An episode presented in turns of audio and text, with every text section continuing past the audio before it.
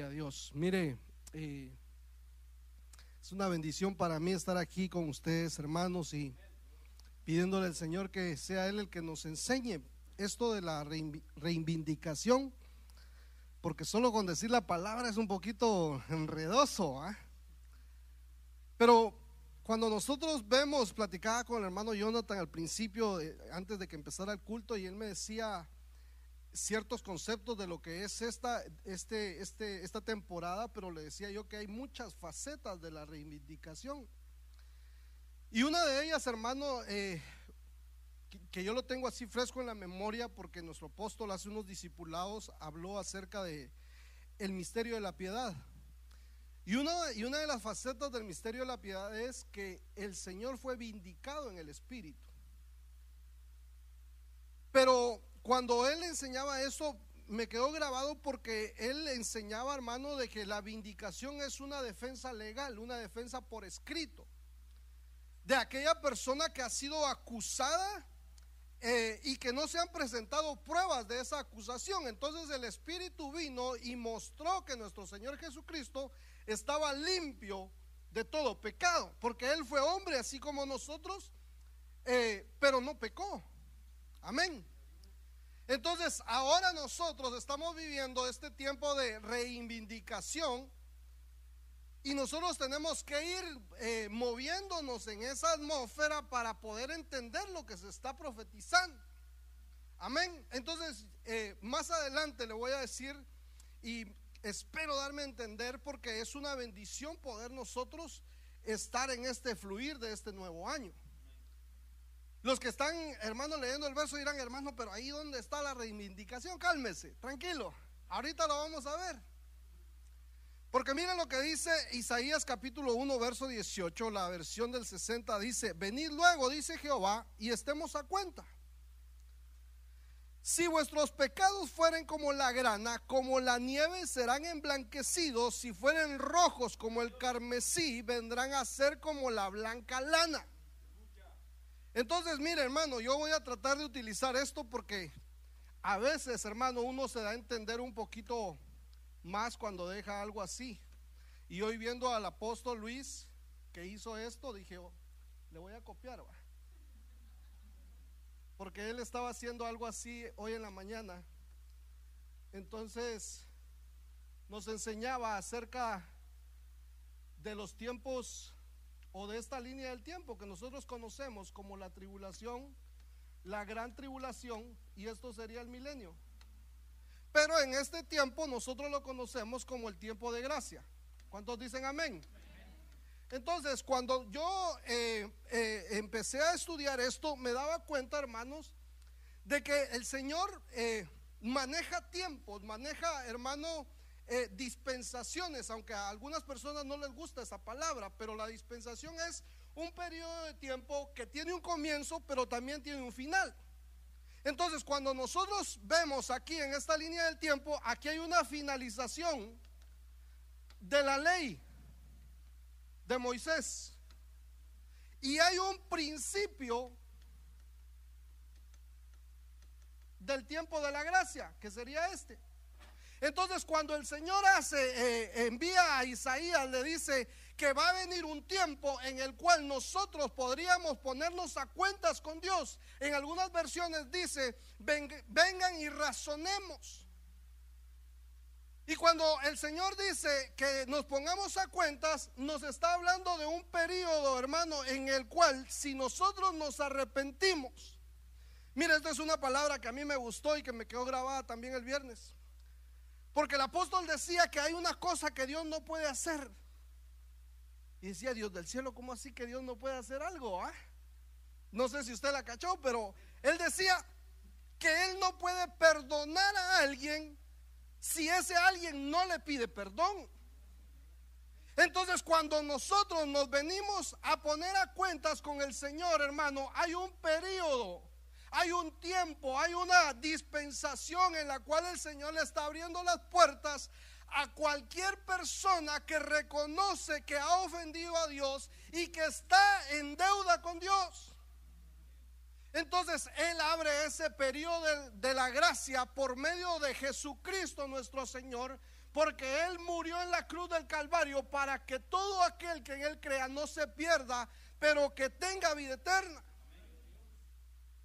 Entonces nosotros, hermano, como humanos, como, como seres pensantes, hermano, como personas que escuchamos el mensaje de Dios, nos tiene que venir la revelación de parte del Espíritu Santo y hacernos entender, hermano, que estamos bajo la lupa de un ser superior, que estamos bajo bajo el escrutinio de un, de un Dios que es santo, de un Señor que es limpio y que nosotros no nos podemos acercar a Él, hermano, cuando estamos con nuestros pecados eh, enrojecidos como el carmesí. Entonces, esta frase de ponernos a cuentas a mí me llamaba la atención, hermano. Porque el hermano Misa eh, eh, explicaba, o el hermano Misael, perdón, el hermano Misa decía que hay veces, hermano, que nosotros nos metemos en situaciones embarazosas eh, por falta, hermano, de, de capacidad o por falta de administrarnos a nosotros mismos. Y el libro de Romanos que él mencionaba y decía, no le debáis a nadie nada, sino pagarle, dice, al que honra, honra. Y hay unas versiones que dice, al que pecho, pecho, va. Pero Dios, del cielo, ya ahí en otra versión uno se quita eso. ¿Qué quiere decir que eso de pecho, pecho? Va?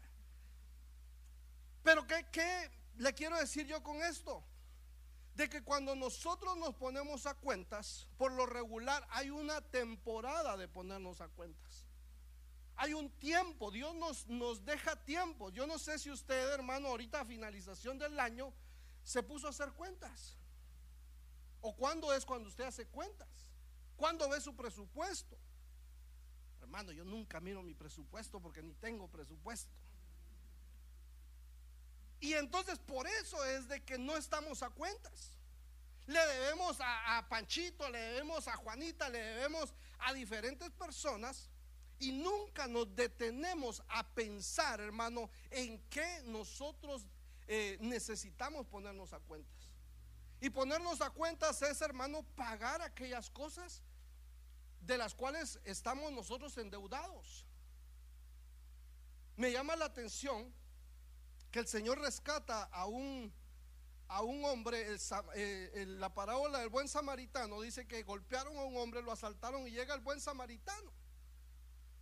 Y le sana las heridas, le echa aceite, le venda las heridas y se lo lleva a un mesón y lo deja en ese mesón y le dice, mira, aquí hay, cóbrale lo que él necesite y si él necesita más, ponlo a mi cuenta. Y cuando yo regrese, yo te lo voy a pagar. Entonces eso es ponerse a cuentas. Y nosotros hoy en día que vamos a la mesa del Señor, el Señor nos ha dejado una forma para ponernos a cuentas. Pero mire, a mí me llama la atención porque el apóstol, el apóstol digo yo, Job, eh, dice en la versión del lenguaje sencillo, dice, ¿qué voy a hacer yo? ¿Cómo me voy a compartir? Eh, ¿Cómo voy a comparecer o cómo me voy a detener delante del Señor cuando Él me llame a cuentas? Él mismo. Entonces hay un tiempo de gracia porque va a llegar una finalización cuando todos vamos a comparecer ante el tribunal de Cristo y nos tendremos que poner a cuentas ahí. Pero cuando no, si no nos pusimos a cuentas en este tiempo, en este periodo, en esta dispensación, cuando lleguemos al Bimá, al, al, tribunal de Cristo, ahí va a venir la retribución para los que estábamos a cuentas y para los que no. Entonces es por eso que nosotros debemos ahora aprovechar este tiempo de gracia que el Señor nos está dando. Entonces miren lo que dice Ezequiel capítulo 7, verso 2. La versión del lenguaje sencillo dice, Ezequiel, diles a los israelitas que el Dios de Israel les envía esta advertencia. El fin está cerca. Pero el fin de qué? Porque está cerca, ¿qué fin, hermanos? Porque ahí, aquí yo les puse el fin de algo, el fin de la ley. Amén. Ahí es donde nos confundimos a veces porque pensamos cuando dice el fin, decimos, ya viene el fin del mundo. Yo no sé si alguien le ha dicho así a usted. O usted mismo ha predicado, hermano, mire, si no se arrepiente, ya viene el fin del mundo. no, el, mundo todavía no se va a acabar.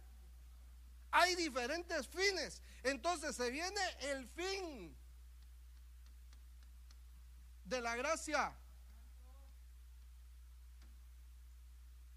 Se viene el fin. Les llegó la hora a ustedes y a toda la tierra. Voy a llamarlos a cuentas.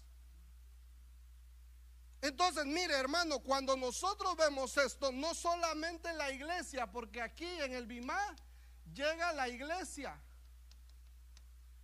Amén.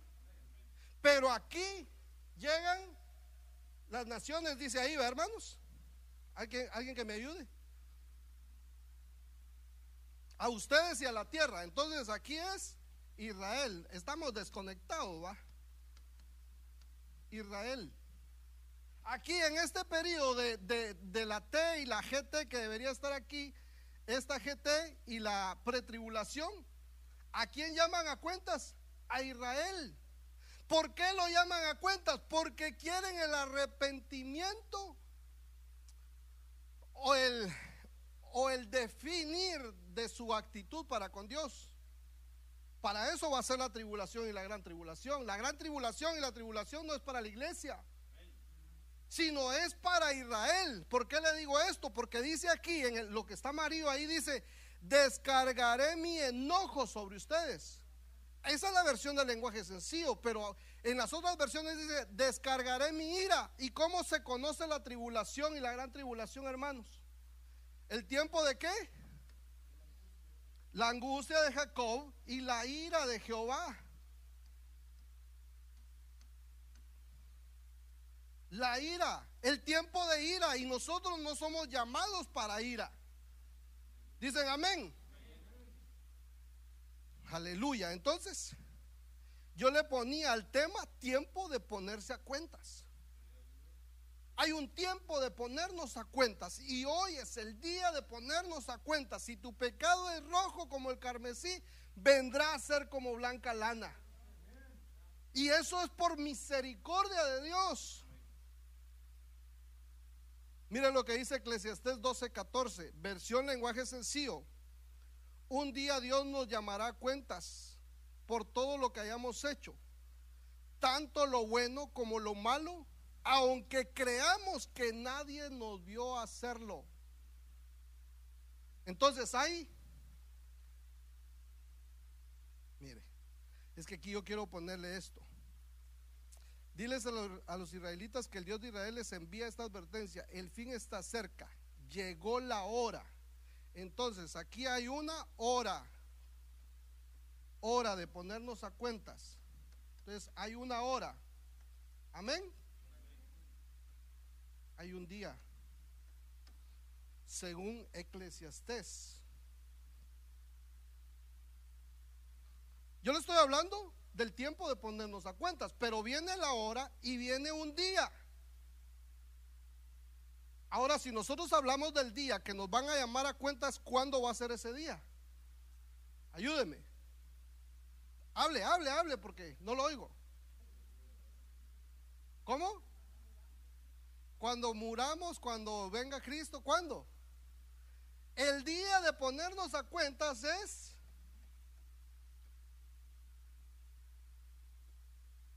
cuando muramos. ¿Se acuerda usted del rico y Lázaro? Llegó el día, eh, cada quien vivió en su vida como quiso, como pudo y como el Señor le permitió. Pero llegó el día cuando llamaron a cuentas al rico y se encontró, hermano, en un lugar de tormento. Llegó el día cuando llamaron a Lázaro a, las cuentas y se encontró en el seno de Abraham. Pero mire hermano, es que esto es interesante que nosotros lo podamos visualizar y entender, porque si no vamos a confundirnos de que como estamos en el tiempo de la gracia, no tenemos que ponernos a cuentas con el Señor. Y eso es peligroso. No hagas eso. Porque es peligroso, hermano. Y entonces, mire lo que dice aquí. De manera que cada uno de nosotros dará cuenta a Dios de sí. Segunda de Corintios 5:10 dice, porque es necesario que todos comparezcamos ante el tribunal de Cristo para que cada uno reciba lo que haya hecho mientras estaba en el cuerpo, sea bueno o sea malo. Amén. Ay, Diosito Santo, yo creo que no puse el verso, pero bueno. Entonces, aquí le voy a poner segunda de Corintios 5:10. Aquí mire. Porque esto es cuando nosotros vamos a ponernos a cuentas. Cuando todos vamos a comparecer y nos vamos a, a, poner delante de la presencia del Señor y vamos a dar cuenta de lo bueno y de lo malo que hayamos hecho. Amén. Entonces aquí está, mire. Job 31, 14, la versión del lenguaje sencillo dice, de otra manera, ¿cómo podría responder a Dios si Él me llamara a cuentas? Mire, yo no sé si usted se ha puesto a pensar, porque nosotros hemos sido enseñados, hermanos, que hay tres tribunales. Y aquí este es uno de ellos, pero nosotros aquí tenemos el tribunal del Espíritu Santo. ¿Y cuál es el tribunal del Espíritu Santo?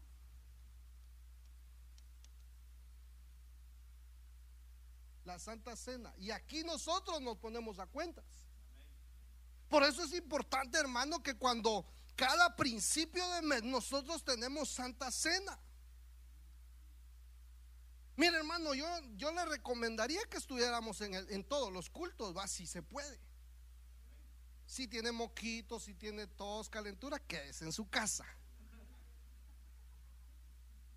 Pero si no, vengamos a los cultos sobre todo el primer domingo del mes, porque es Santa Cena, es nuestra oportunidad para ponernos a cuentas con el Señor. Es nuestra oportunidad, hermano, para para decirle al Espíritu Santo, Espíritu Santo, muéstrame, redargúyeme, en qué te he fallado. Porque si no, puede ser que lleguemos hasta aquí al Bimá y no estemos a cuentas. Entonces aquí el Señor va a recompensar a los hijos. Esto es para hijos, esto es para iglesia. De lo bueno o de lo malo que hicieron en este cuerpo, a unos para recompensa. Y entonces aquí, ¿cuál sería la recompensa si todos estamos a cuentas?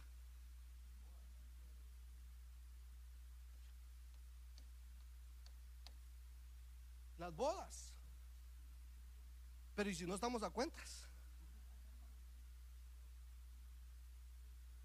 A ponernos a cuentas allá abajo.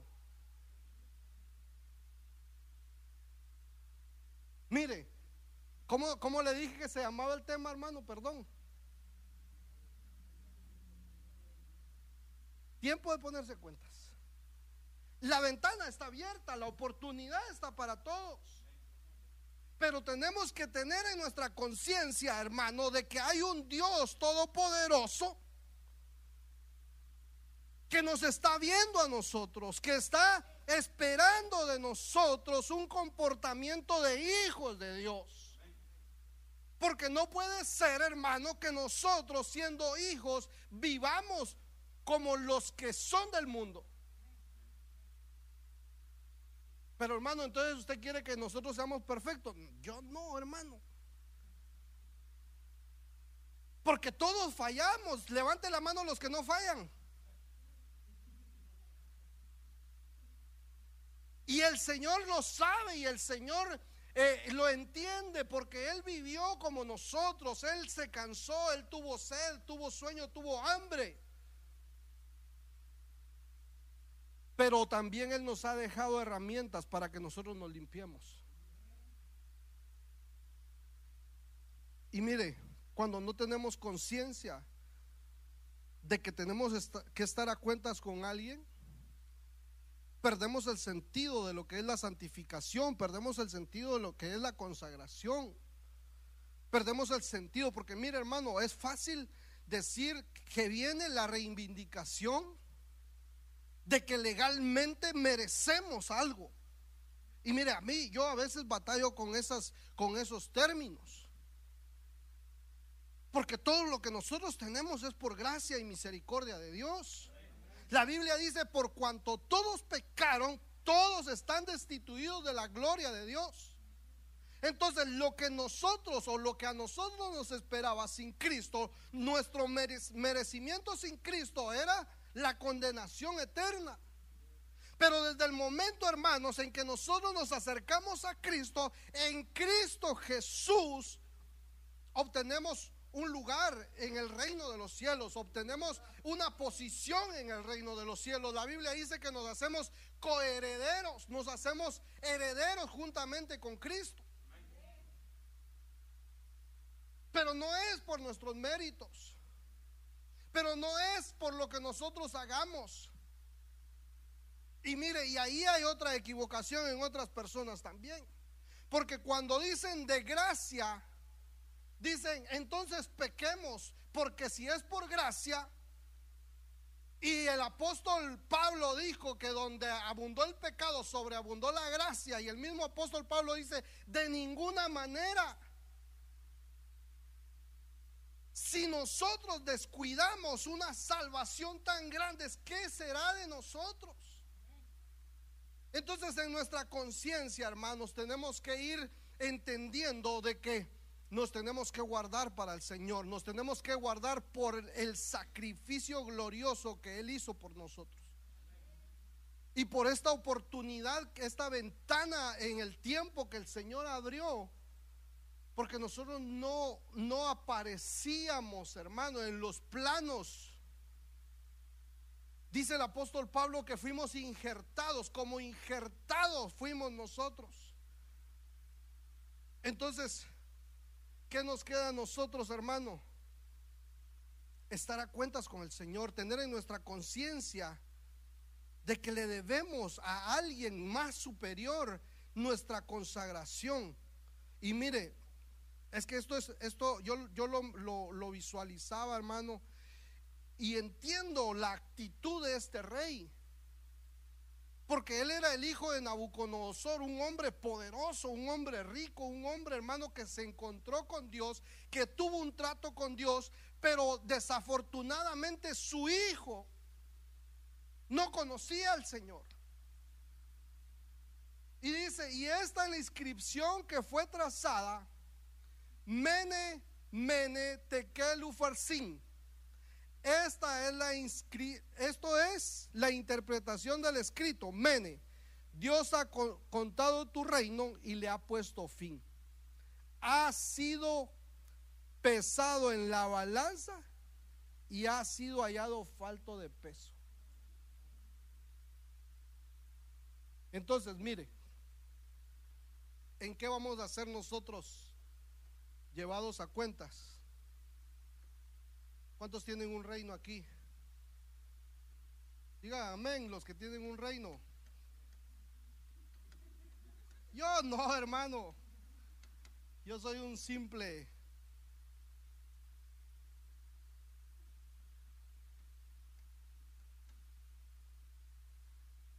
Los que somos cabezas de familia tenemos un gobierno. Gobernamos en nuestra casa. Pero ¿cómo estamos gobernando? a este rey le dieron, le dieron autoridad.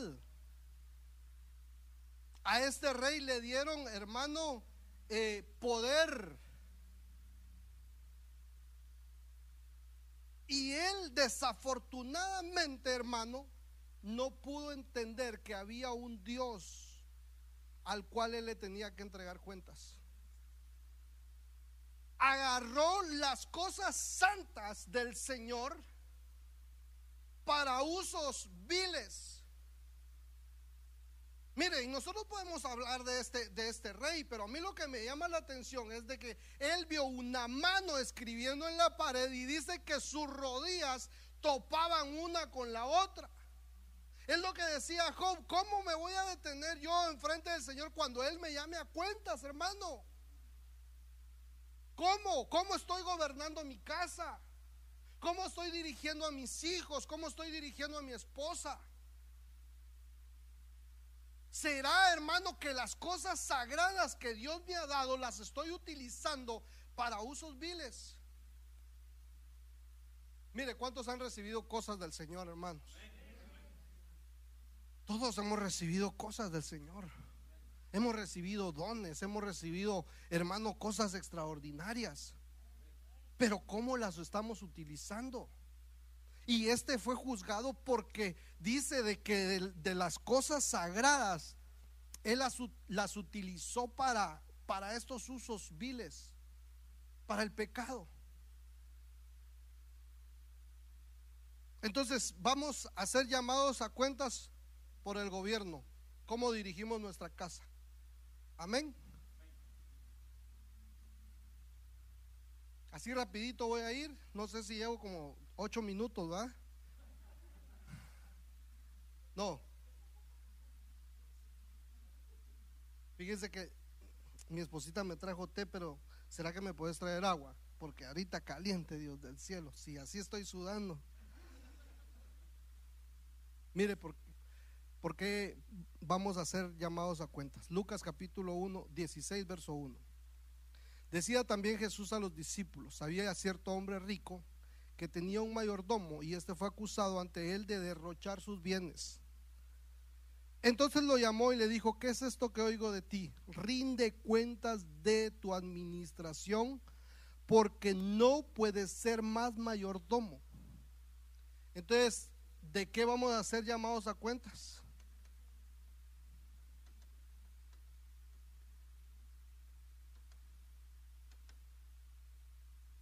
De la administración. Mire, y esto, y esto va con lo que decía el hermano. Porque hermano, todo lo que nosotros tenemos es de Dios. Yo platicaba con mi hermana Patti ayer, creo yo, o antier. A mí me llamó la atención porque el Señor le habla a, al hermano de Moisés, ¿cómo se llama? Aarón. Es un examen nada más, no que se me ha olvidado. Le habla a Aarón. Y le dice, yo te he dado la administración del sacerdocio. Entonces llama al pueblo, le dice, y que traigan mis ofrendas. Mire, eso me llamó la atención.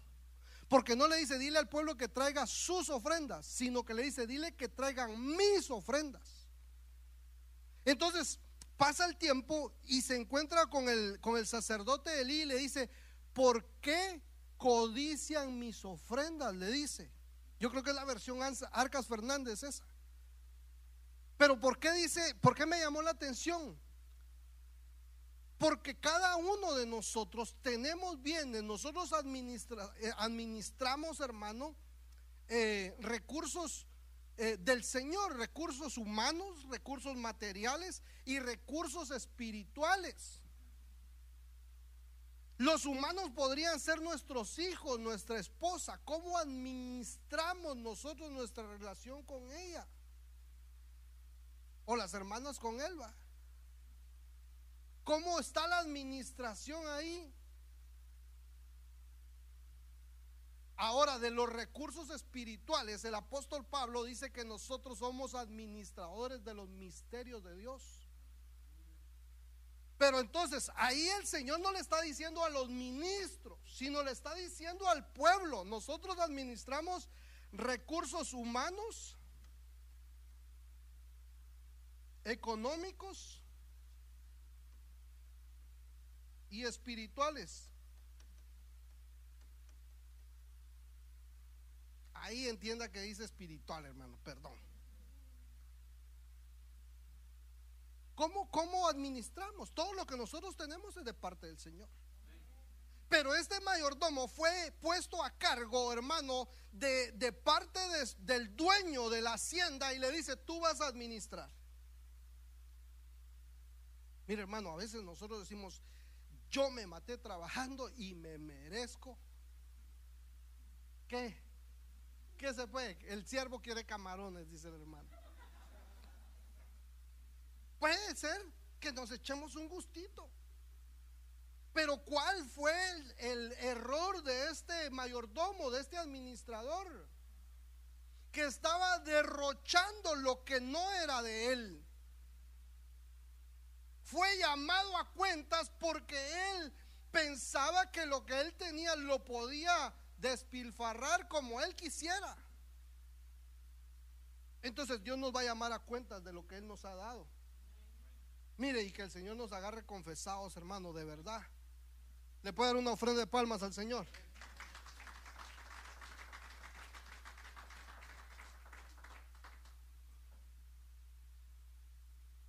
Porque esto está difícil. Entonces, el, el derrochar. Aquí le voy a poner a los que derrocharon, va. Por derrochar.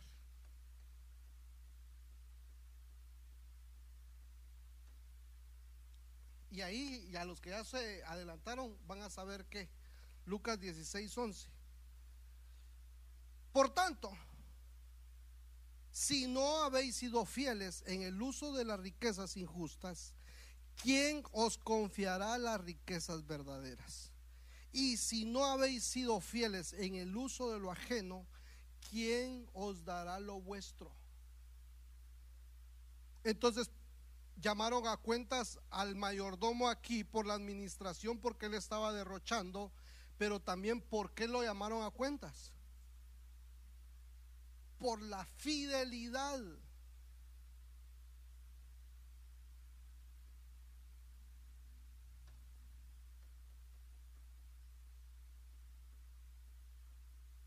¿Cuántos fieles hay aquí? ¿Cuántos fieles hay aquí, hermanos? No, no oyeron. El Señor nos va a llamar a cuentas cuán, fieles hemos sido nosotros. Mira, hermano, la fidelidad no es, eh, no es solamente para con la esposa. Porque eso es una obligación, eso está de, de hecho, va. Pero hay fidelidad, hermano, para con para con el ministerio, para con la iglesia. Somos fieles con el ministerio. No me diga. Ya me contestó. Somos fieles con el ministro que nos delega. Porque aquí dice, si no habéis sido fieles en el uso de lo ajeno, Mire hermano, nosotros vamos en este caminar y tenemos que ir aprendiendo todos los días. Tenemos que ir aprendiendo. Nos dan algo a, prestado o nos dan el privilegio para, para fluir en algo. No es que nosotros lo merezcamos. Y no debemos de apropiarnos de, de las cosas que no son de nosotros. Este mayordomo pensaba que él era el dueño de las cosas. Él no fue fiel pensando de que, era ajeno y no dijo, esto le pertenece a, a mi jefe, a mi patrón. Y por eso hizo uso infiel de las cosas. Voy rapidito. Ya, ya voy a terminar. Dice Mateo 18, 23, por lo cual el reino de los cielos es semejante a un rey que quiso hacer cuentas con sus siervos. ¿Cuántos siervos hay aquí? Aleluya. Siervos. Amén. Mire, yo, yo, le resumí aquí los versos porque esas son parábolas. Dice, entonces aquel siervo postrado le adoraba diciendo, Señor, ten paciencia conmigo y yo te lo pagaré todo. Y el Señor de aquel siervo, movido a misericordia, le soltó y le perdonó la deuda. O sea que legalmente, fíjese, pues es que esto es tremendo, hermano, porque eh, ¿quién me puede decir qué derechos tenía un, un siervo? Porque ahí es siervo, es un esclavo. ¿Qué derechos tenía? Un esclavo no tiene derechos. ¿Y cómo es que el siervo le debía a él? ¿Por qué? Dice que le debía 10 mil dracmas. No sé si alguien me sigue ahí con la lectura y me confirma. Era, un, era una cantidad impagable. Era una cantidad, hermano, estratosférica.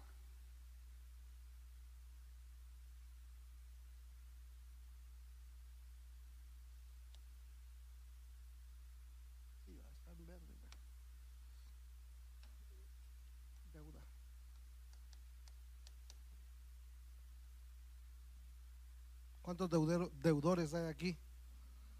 Somos deudores. Pero mire hermano, a mí lo que me llama la atención de esto, porque aquí lo llamaron a cuentas. Y una de las formas para que nosotros seamos perdonados de nuestras deudas, hermano, es la adoración. Entonces el siervo adoró. Y cuando nosotros adoramos, alcanzamos misericordia. Amén, hermano.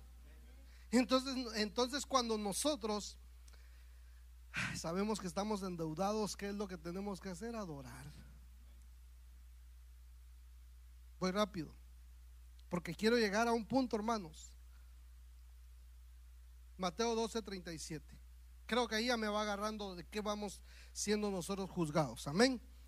Larcas Fernández dice, te cuento que por tus propias palabras serás juzgado y declarado inocente o culpable. Entonces, ¿por qué vamos a ser llamados a cuentas, hermanos?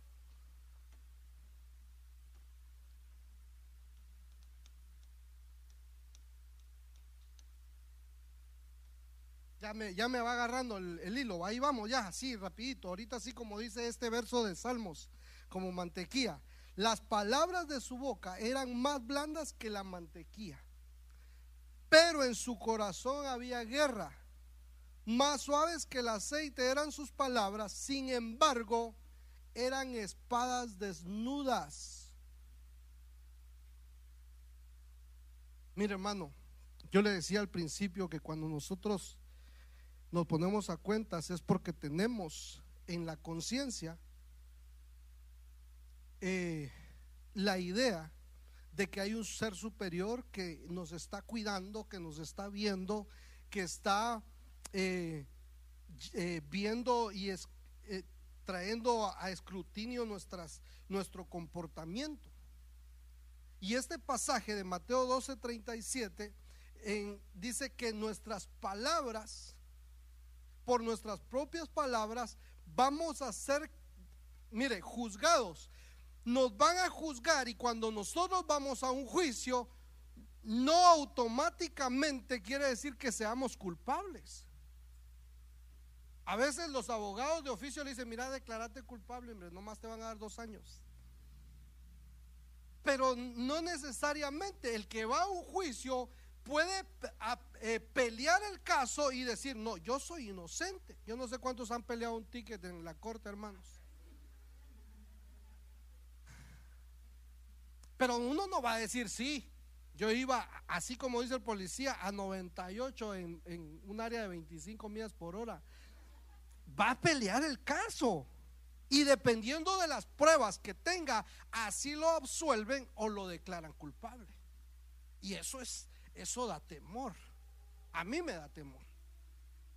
En este caso de que nosotros vamos a llegar al tribunal Mire, acuérdese que estamos viviendo en el tribunal del Espíritu Santo, pero vamos a llegar, va a llegar la hora en que lleguemos al tribunal del Hijo. Podríamos presentarle pruebas de nuestra inocencia al Señor nosotros, hermano.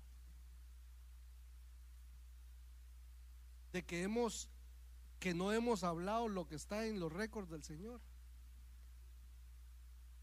Ay, Señor, ayúdanos. Porque aquí dice que hay personas que sus palabras son blandas como la mantequilla, pero en su corazón hay guerra. Le llega a uno y, ay hermanito, Dios te bendiga, pero en su corazón lo están masticando, pero no lo tragan. Y lo que nosotros, pero mire, es que aquí me está llevando a mí que a veces no es la lisonja lo que el Señor está juzgando o lo que el Señor va a juzgar, sino la intención del corazón. Eso es lo que el Señor va a juzgar. Porque dice que en su corazón hay guerra. Entonces se oye la palabra suave como la mantequilla, pero se juzga el corazón.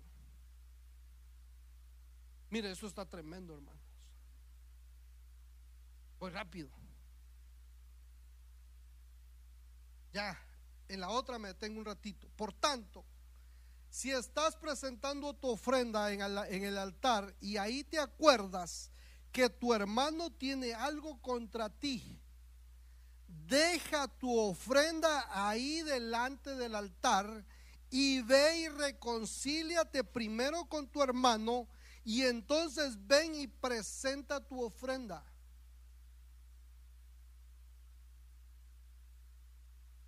¿Cómo estamos, hermanos, en nuestra relación? ¿Cómo le podríamos poner ahí, hermanos? Sí, en nuestra relación con los hermanos. Mire, ahí no está diciendo que no ofrendemos. Ahí está diciendo que si nosotros vamos a presentar nuestra ofrenda y nos acordamos que hay algo no que nosotros tenemos algo contra el hermano, sino que nos acordamos que aquel hermano está en pleitos conmigo. Eso está más difícil, hermano. Eso es porque ¿cómo voy a saber yo que el hermano César dijo a este hermano, ahorita la salida me le voy a barrer con los tacos por delante? Está difícil porque yo no sé. Pero hay veces, hay casos en los que sí son ¿Verdad? Entonces, no dice que no ofrendes, sino da tu ofrenda, ponte a cuentas con el hermano y después regresa y presenta la ofrenda delante del Señor. Pero mire, pero mire, es que esto es lo grave. El verso 25 dice, si estás en pleito con alguien, procura resolverlo por las buenas mientras te sea posible hacerlo para que tu, adversario no te entregue al juez y el juez a los guardias y te metan a la cárcel.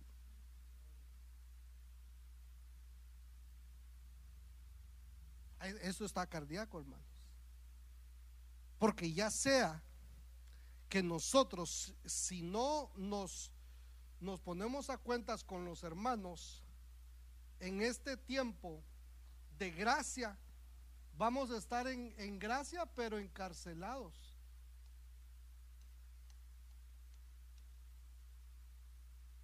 Sin libertad.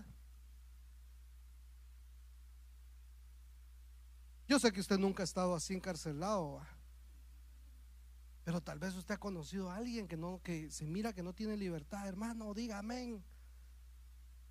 Levante la mano, hermano. Y está, pero el, que está dirigiendo se está desgaleando. ¿Cuántos dan un grito de júbilo? Y los hermanos, ¡ah! sin libertad, encarcelados.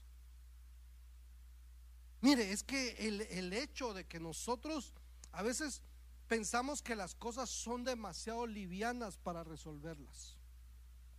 A veces pensamos, hermano, ah, no, pasa nada con esto. Ese hermanito ahí, que el Señor se encargue de él, cálmate. Y lo que puede pasar es de que nosotros podemos ser eh, llevados a la cárcel. Mire, y cuando se trata de, del día, cuando dijimos aquí, ¿se acuerda de, del rico y Lázaro? ¿A dónde llevaron al rico? En algunas versiones dice al infierno. Pero si usted va al griego es topos basanos. Y es el lugar de las cárceles. Y más adelante dice, y no saldrás de ahí hasta que pagues el último cuadrante. Mire hermano, esto, esto es delicado si nosotros no nos ponemos a cuentas. Por eso mire ahorita mientras hay tiempo, mientras nosotros este es el, el tiempo, este es el tiempo de ponernos a cuentas. Venid luego, dice Jehová, y estemos a cuentas. A veces decimos, yo me pongo a cuentas con Dios, pero ¿y este quién es para ponerme a cuentas con Él? Amén. Vamos a terminar en 10 minutos. Llevo 45, así es de que no se emocione. Ya, ya ahorita terminamos, hermanos. Gloria a Dios. Entonces aquí es donde viene la explicación del por qué el Señor nos dejó el pan y el vino. Primera de Corintios 11:31 dice, versión Torres Amat, que si nosotros entrásemos en cuentas con nosotros mismos, ciertamente no seríamos juzgados por Dios. Mire pues hermano, es que ya no hay aquí, va. Ay, gracias a Dios por pastor que nos pone los recursos, va. A nosotros mismos.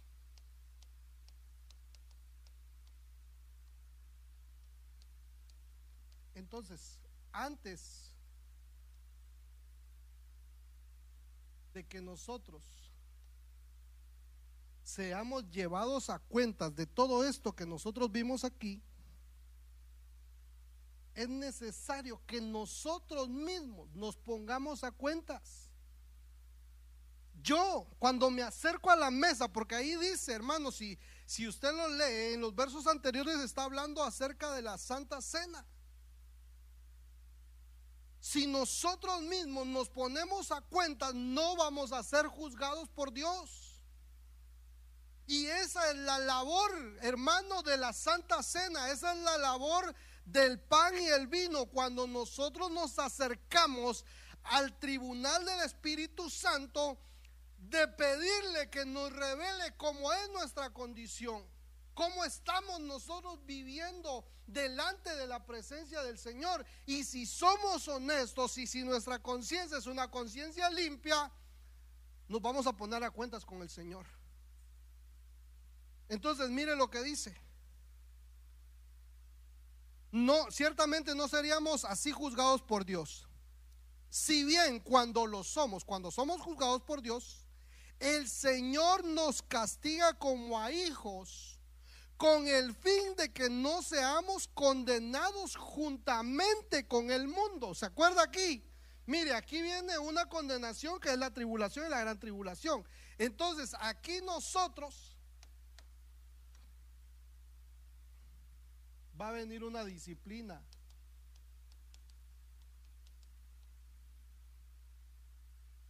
Si no nos juzgamos nosotros a nosotros mismos. Entonces el Señor va a decir, ok, como tú no te juzgaste a ti mismo de la manera correcta, como no te pusiste a cuenta por, por ti mismo, yo te voy a llevar a cuentas. Y va a venir una disciplina, pero no es para matarnos sino es para que no seamos condenados juntamente con el mundo. Mire, es que a veces las disciplinas no nos gustan, hermanos. A veces, hermanos, nos comportamos como que somos niños. Yo no sé cuántos los que tienen niños chiquitos que el Señor los ayude ahorita. Pero yo cuando tenía mis hijos chiquitos le decía, mi hijo, no te subas ahí. Y era lo primero que hacía. Mi hijo, está frío, ponete el suéter y allá como a 35 y los niños sin camisa, en pamper, ¿va? salían corriendo. Nada, mucha exageración. Pero, pero lo que le quiero decir yo es de que a veces no, parecemos niños en la casa del Señor. Y no nos gusta la disciplina. Porque ¿a quién le va a gustar la disciplina? pero es para nuestro bien, hermanos. para que no seamos juzgados juntamente con el mundo o condenados con el mundo. Verso 28. Por lo tanto, antes de comer del pan y beber de la copa, cada uno debe preguntarse si está actuando bien o mal.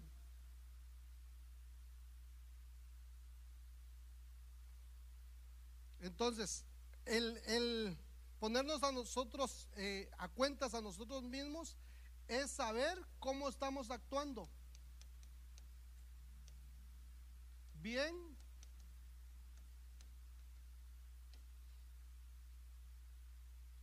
Mire, es importante que conozcamos eso y que lo entendamos. Porque en el, en el proceso de, de tomar la Santa Cena, a veces, a veces damos por sentado que la gente ya sabe qué es lo que tiene que hacer. Si a usted le preguntan, hermano, ¿para qué tomamos la Santa Cena? ¿Qué le va a responder? Mire, yo hace muchos años, cuando era más jovencito, estaba en la iglesia así y estaban pasando la Santa Cena. Yo estaba sentado así y un hermano a la par, así como está el hermano Alfredo hacia el fondo dice, pastor, ¿y eso para qué es? Y el pastor me mira a mí que yo estaba ahí sentado a la par. Explícale para qué es la Santa Cena. Me agarró, pero en curva, hermano. Y así lo quiero agarrar yo ahorita a usted. ¿Para qué la Santa Cena? ¿Cómo nos acercamos a la Santa Cena? Cada uno debe de, ponerse a cuentas a sí mismo, pero también cada uno debe de preguntarse si está actuando bien o está actuando mal. Pero mire, lo que hacen algunos es, estoy actuando mal, no la voy a tomar. No es para eso. Esto es un pacto, es un nuevo pacto si yo estoy actuando mal, decirle, Señor, ayúdame en mi debilidad. Quiero ponerme a cuentas contigo, Señor. Quiero cambiar, porque mira hermano, nosotros no somos seres perfectos. ¿Quién no se equivoca? El mismo apóstol decía, lo que yo no quiero hacer, eso hago. Y lo que quiero hacer, no lo hago. ¿Quién me librará a mí de este cuerpo miserable? Pero depende de nosotros de reconocer que hay un Dios y que tenemos ese temor por presentarnos delante de Él y decirle, Señor, yo me estoy portando mal. Yo quisiera ser mejor para ti y no puedo. Pero tú has dejado el pan y el vino para que haga algo dentro de mi corazón. Porque esto es algo espiritual, hermano. Nosotros puede ser que agarremos el jugo de, de la fuforles y el pan de no sé dónde, hermano. Pero cuando nosotros lo santificamos, hermano, para la santa cena, hermano, se convierte en espiritual y tiene que obrar algo en nosotros. Mire, y con esto voy a terminar. Y esto es lo que a mí me, me llenó mi corazón. Mire Romanos capítulo 5, verso 8 lo que dice. Pero Dios demuestra su amor para con nosotros, que siendo aún pecadores, Cristo murió por nosotros. Eso es indudable. Porque nosotros estábamos perdidos, porque nosotros no queríamos nada de Dios, pero Él mostró su amor y dijo, yo te doy la oportunidad para que te pongas a cuentas conmigo. Solamente ven a mí. Entonces mucho más, dice, habiendo sido ahora justificados por su sangre, seremos salvos de la ira de Dios por medio de él. Entonces, eh, por eso es de que yo le hice esta línea del tiempo aquí, hermano, porque cuando nosotros no podemos ponernos a cuenta por nuestras debilidades, hermano, por lo malo que seamos, por lo carnal que seamos, hermanos, Dios dejó su sangre para que no enfrentemos ese tiempo de ira que viene para el mundo. Si la Santa Cena es para limpiarnos a nosotros de nuestros pecados, hermano, y no enfrentemos ese tiempo de angustia que viene para el mundo. Pero mire lo más glorioso de esto, hermano. Mire la palabra justificar ahí. Habiendo sido justificados. Es esa 1344 o en la Swanson 1467. ¿Qué dice ahí? Que con su sangre qué? Nos pone a cuentas. Nos vindica. Mire, esto es que esto es glorioso. Por eso le decía yo al hermano Jonathan al principio, es que esto tiene diferentes facetas. Y nosotros estamos empezando a, conocer y a entender, hermano, esta unción de la vindicación o de la reivindicación, porque cuando nosotros entramos a esta atmósfera, quiere decir que lo que nosotros no podemos ponernos a cuentas, hermano, por medio de la sangre de Jesús, Él paga nuestras deudas. Él paga nuestras deudas, hermano. Él paga si nosotros debemos algo, el Señor lo va a pagar o el Señor lo pagó ya. Mira, esto es lo glorioso. Que Él nos declara justos aunque no lo seamos. Y que cuando seamos llevados, hermano, ya sea al tribunal este del Espíritu Santo o al tribunal este del Hijo, por su sangre. Estamos a cuentas.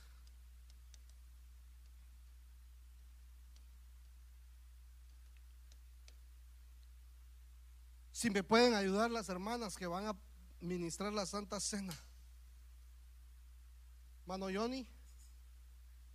Gloria a Dios. Mire hermano, esto es glorioso. Para mí ah, me tocó el corazón. Porque entiendo lo que decía Job. Yo creo que lo tengo por aquí, espérenme, es que lo apunté. Porque es, es increíble lo que le pasó al rey Belsasar.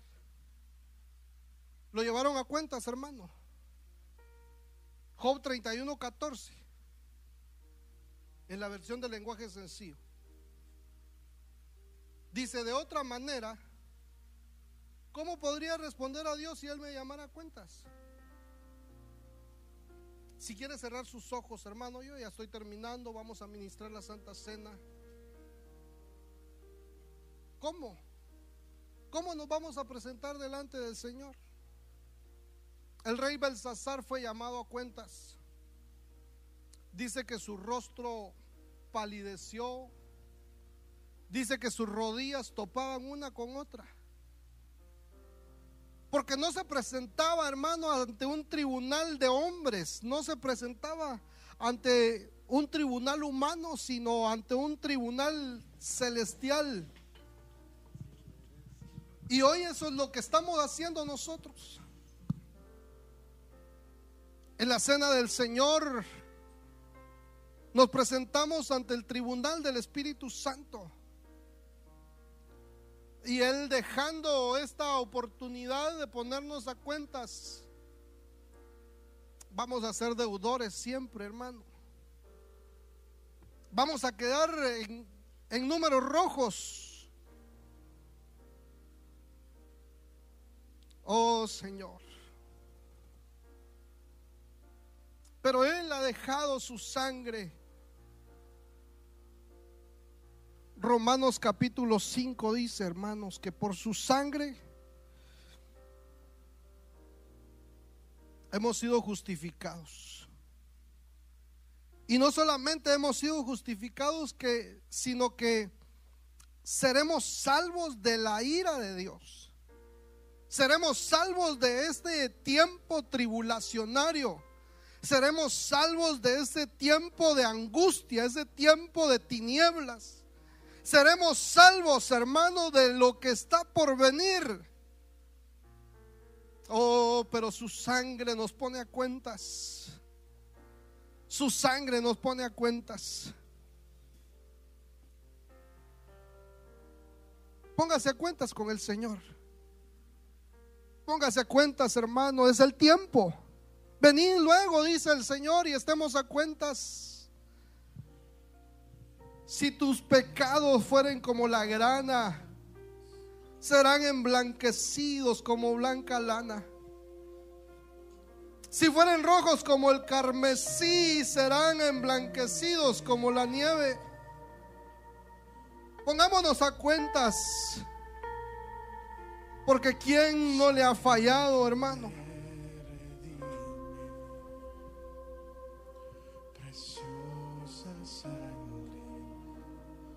Oh, sí, Señor.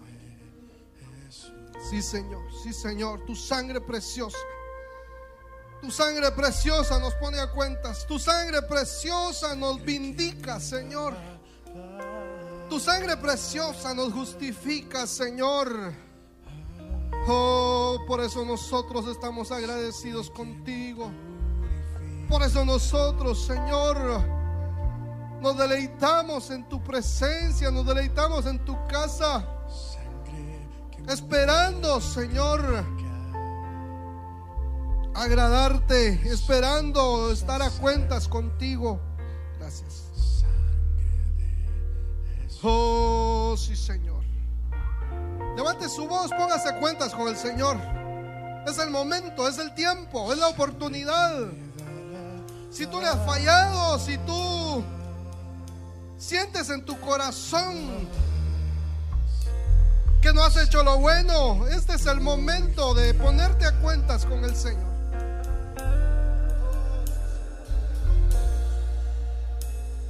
Sangre que me vindica, preciosa sangre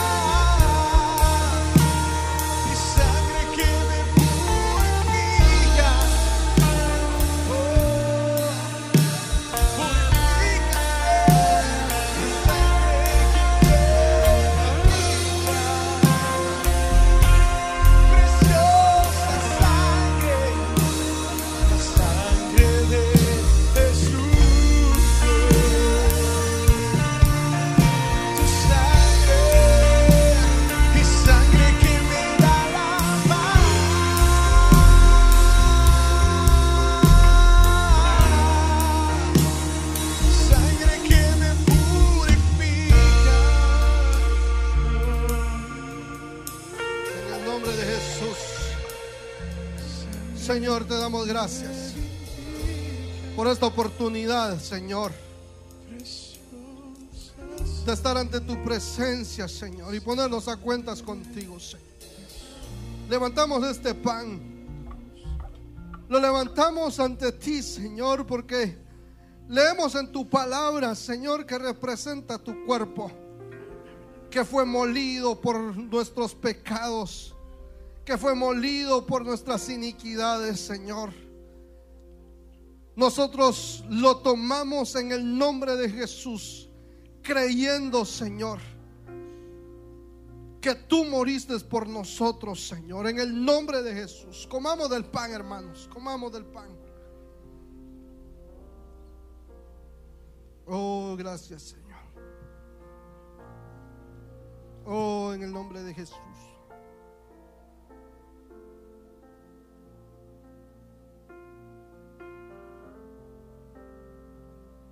Gracias, Señor. Levantamos la copa, Señor. La copa del nuevo pacto, Señor. Oh, esta copa que representa tu sangre, Señor.